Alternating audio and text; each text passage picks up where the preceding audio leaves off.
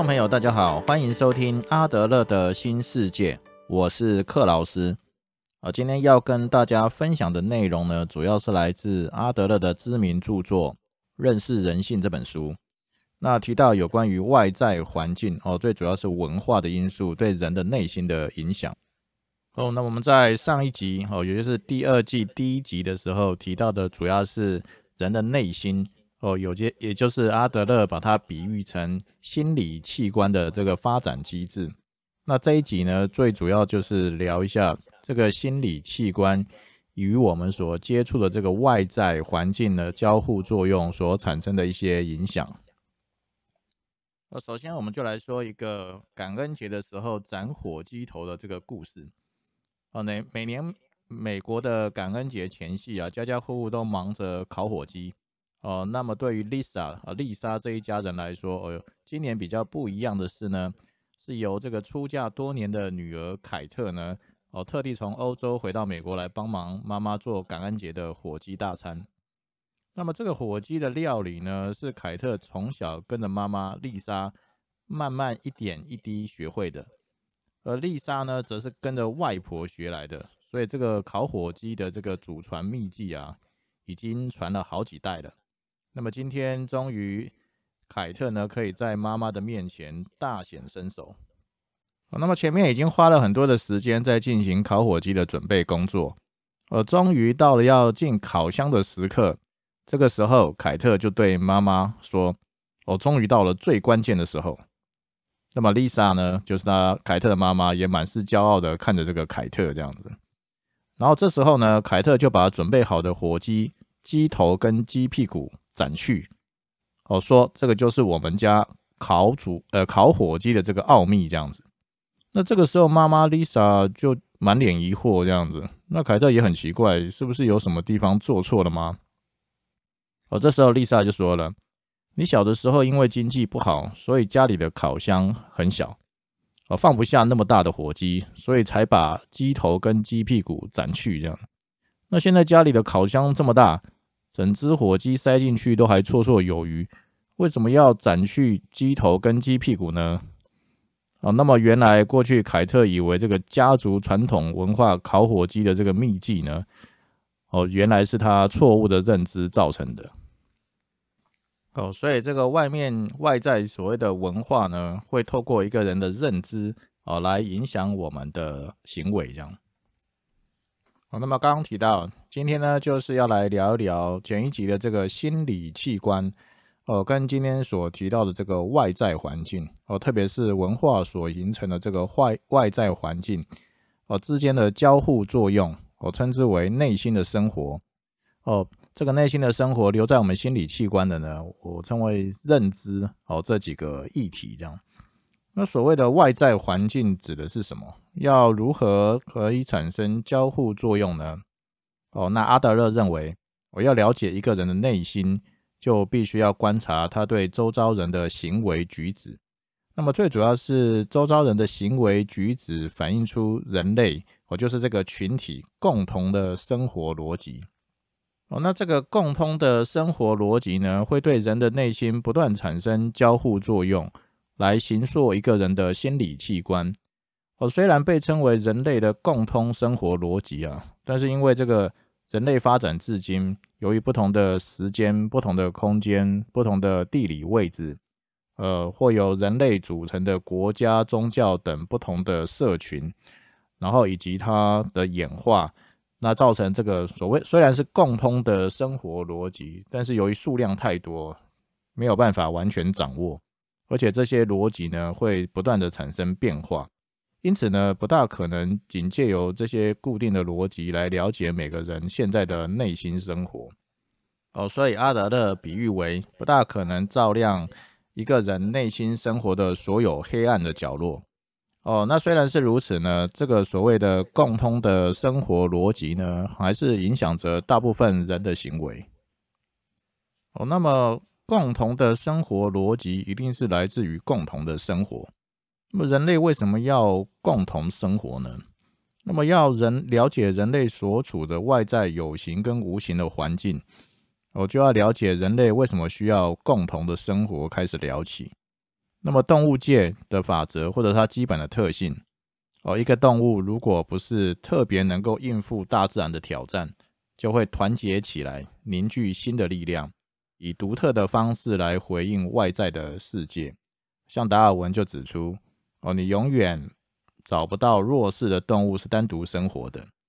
那么人类没有强大到能够单独的存活，那么我们只能在有限度的。情况下来抵御大自然，所以必须要借由他人的协助，我才能够维持自己的生存。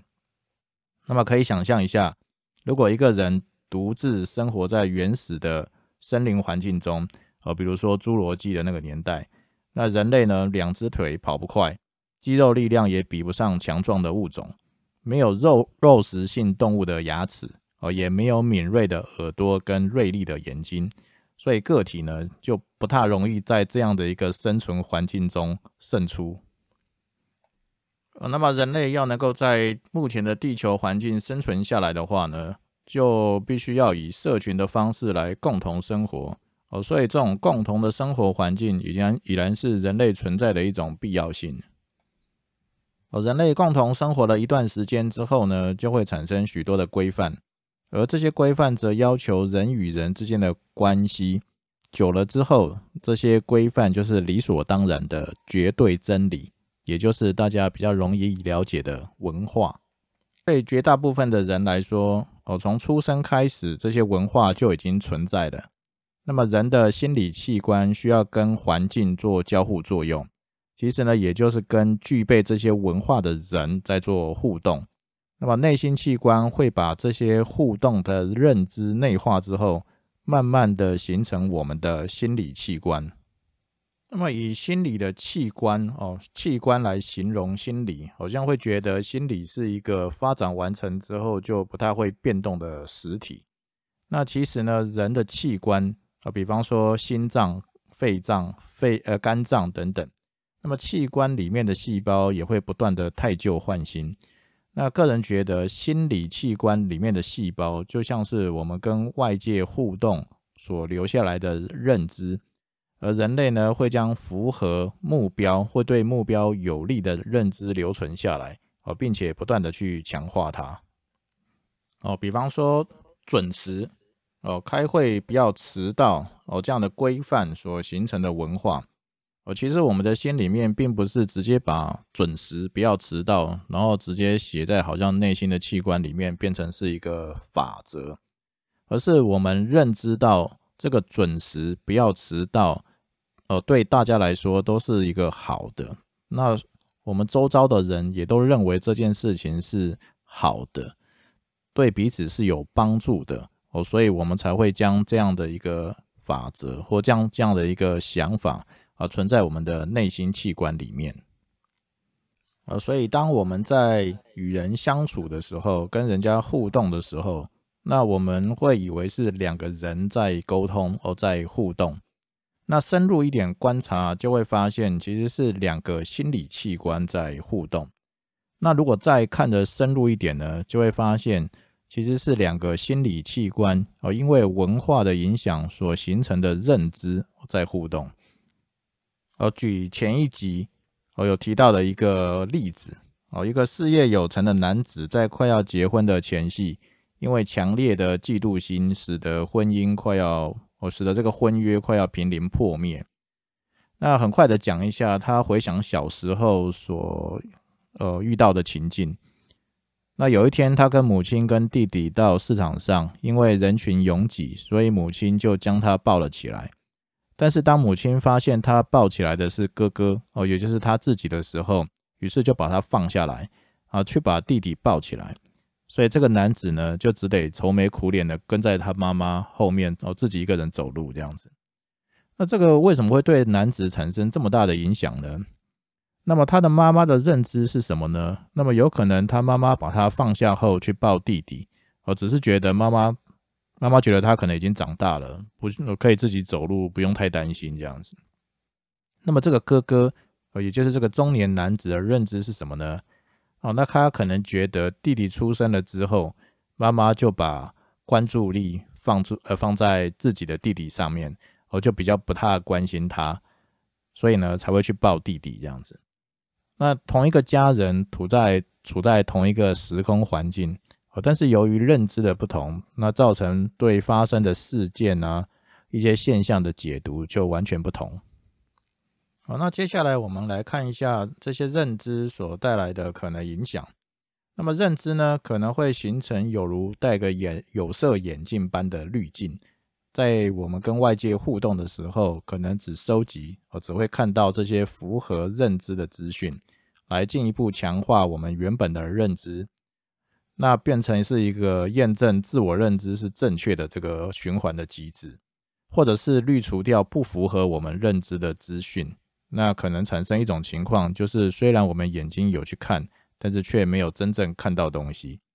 那以下举一个例子，就是有两位权威的心理学家在哈佛大学的时候所做的一本研究。哦，这个相当有名的研究呢，被写在一本书里面。哦，书名叫做《为什么你没看见大猩猩》。那这个研究的内容是这样子，就是他们找学生来担任演员，来拍一支短片。哦，那短片的内容是两队篮球队员在场中间传球，一个队一个球队呢穿的是白色的衣服，那另外一个球队穿的是黑色的衣服。那拍完这支短片之后呢，他们在哈佛的校园就找其他的学生来测试，这样子。被测试的学生呢会要求要一边看短片，一边在心中默数白色球衣的。队员在传球的时候的次数是多少？但是不要理会黑色球衣的这些球员传球的次数。那整部的短片大概历时不到一分钟。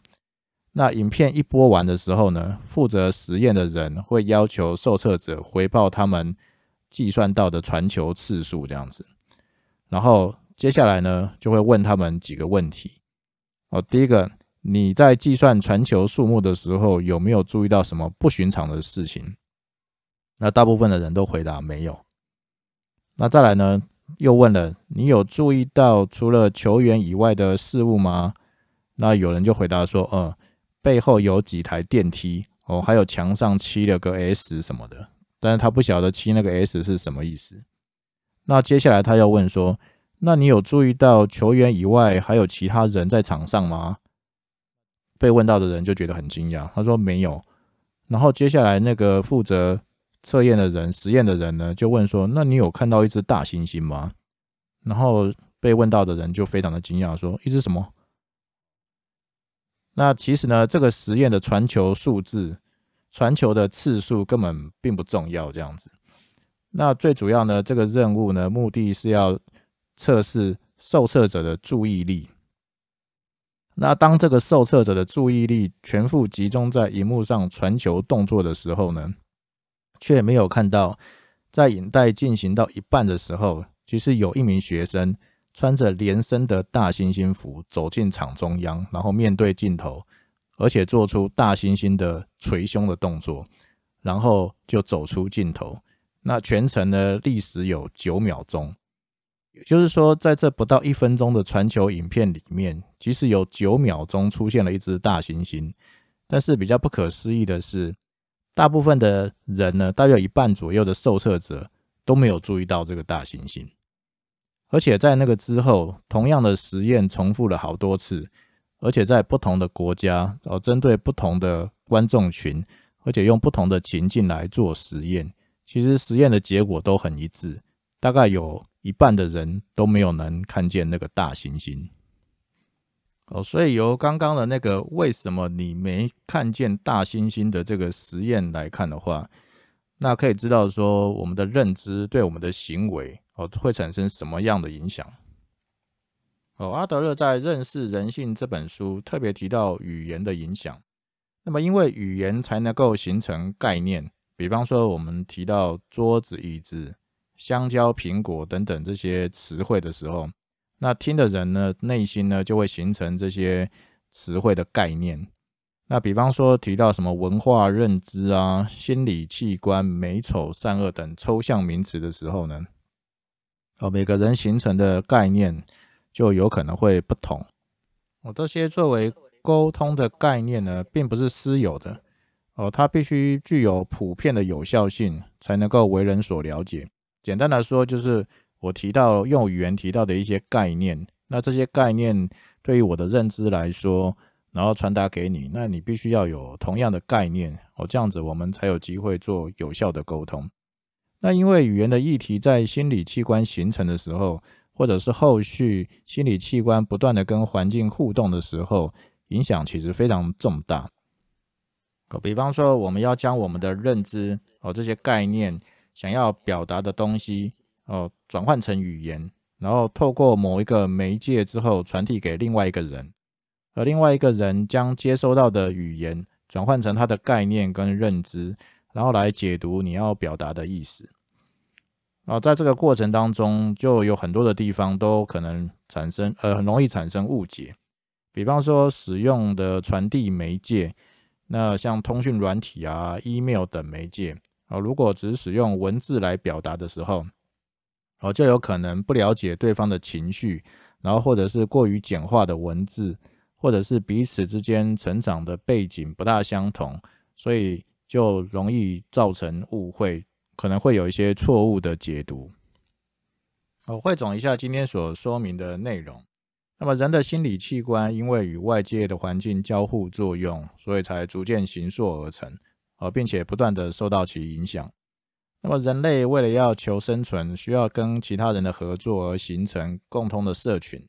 那社群社群内呢，累积出来对生生存有益的规范而形成文化。而这些文化呢，影响着存在的人，而已经受文化影响的人，哦，跟一出生的孩童之间进行互动，而影响其心理器官的发展。那么，心理的器官存在有的认知，就像戴着有色的眼镜，哦，会持续的强化符合认知的情境或资讯，也有可能会滤除掉不符合认知的资讯，而造成看不见的大行星效应。那其中呢，要特别留意的是语言所形成的概念，就是你的语言所形成的概念，这个是属于你特有的认知。那不同于这些语言在其他人内心所形成的概念。那如果不特别留意的话，这些概念形成的机制、沟通的媒介或者是限制，啊，就有可能造成很大的误解。那以上是今天的分享。啊，如果想要了解阿德勒心理学的一些观念，呃，或者是阿德勒带给我们的启发与教导，那建议呢可以读读阿德勒这位知名心理学家的书，如《自卑与超越》哦，或者是《了解人性》等书，哦，或者是看看《被讨厌的勇气》和这个作者岸见一郎跟古贺实践老师的著作，我相信呢，对我们大家的人生、工作跟家庭将产生莫大的注意。好，谢谢大家的收听。